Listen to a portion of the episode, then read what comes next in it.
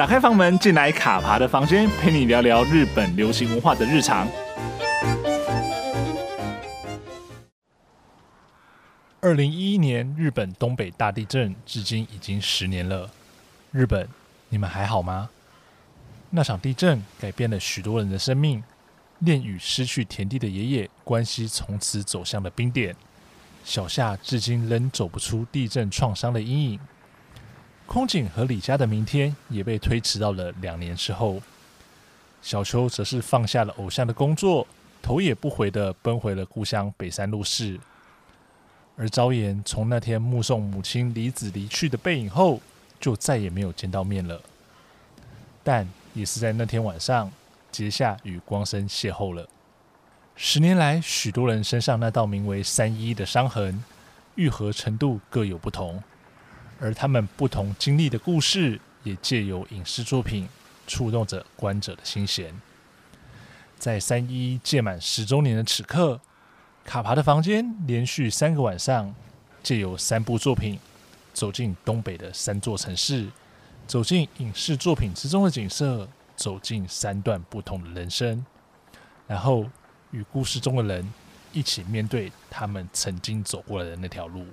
今晚一起从宫城县石卷车站搭着 JR 石卷线，一路抵达这条路线的终点站女川町，这个几乎被海啸淹没的小镇。许多的地景都被海水带走。这个小镇的每一个新建设与新建筑，都是缝合伤口的针与线。在三一一之后，女川町有近千人失去了生命，还有一些人被大海带走之后就没有回来了。后来，当地的民间团体发起了“生命的石碑”计划，在町内的高地上立下石碑，纪念这段充满伤痛的回忆。并警醒后世，如果再次发生了海啸，那就往石碑跑吧。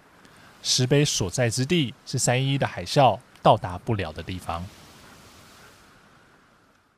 二零一九年三月，NHK 制作了一集的特别日剧《女川生命的坡道》。在短短的一个小时的故事中，没有煽情或满意的教条与救赎，仅仅只是诉说着在灾后的他们是如何活着。女川生命的坡道全程以空拍机的方式拍摄，是一部伪纪录片，叙述母亲在东日本大地震中被海啸卷走，至今仍然下落不明的 Saki。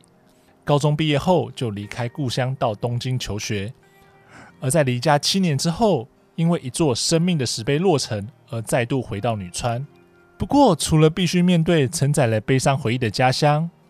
因为地震而造成家人朋友间从未抚平的伤口与隔阂，不理解，即便逃离，终究又再一次明白地呈现在自己的眼前。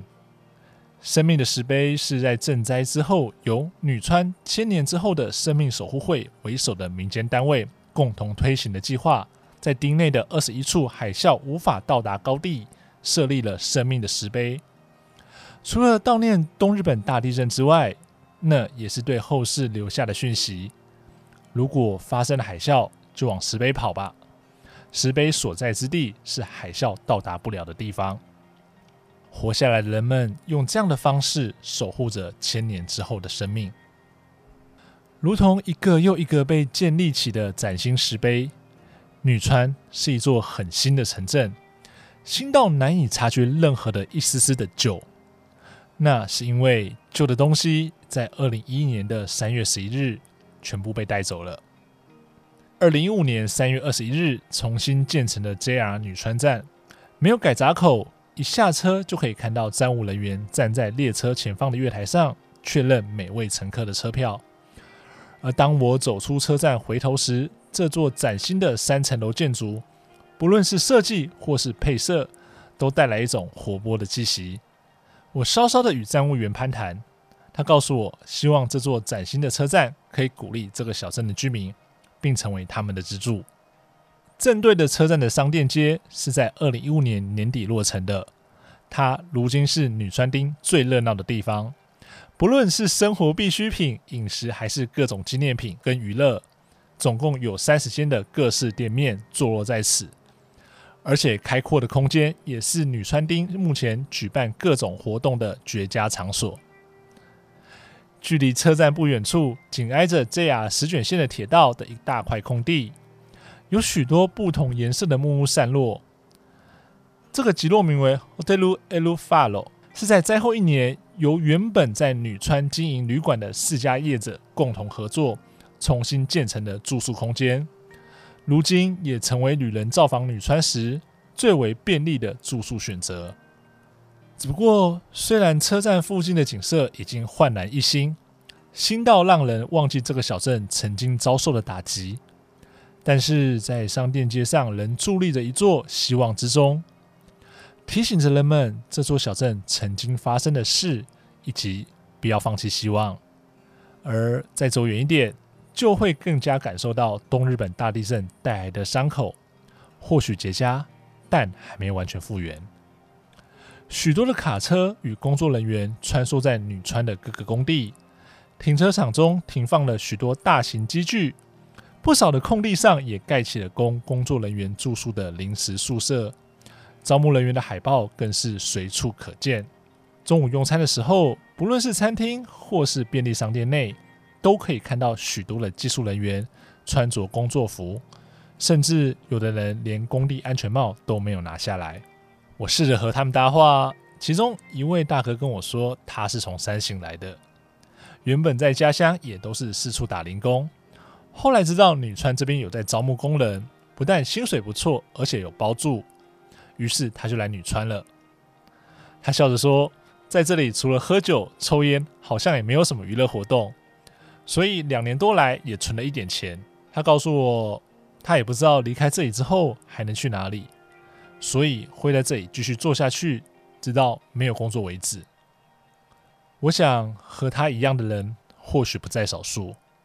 复兴中的女川接住了一群这样的漂泊人。除了新建中的工地，在这个小镇的路边，偶有被鲜花围绕的一角。凑近一看，全部都是悼念的慰灵碑。根据统计，在东日本大地震时，整个女川町有八百多人受难。而且不少人被海啸卷走后，从此下落不明。生者只能透过他们留下的蛛丝马迹怀念这些亲人。而这几个小小的慰灵碑，除了提醒着后世不要忘了这场灾难之外，也是生者记忆过往之人的方式。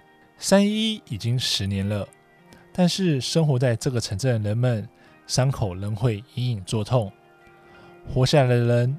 除了承受这份痛苦，好好的活着外，更重要的是，他们得牢牢的记住，并向后世传达这些事情，不论是慰灵碑，或是生命的石碑。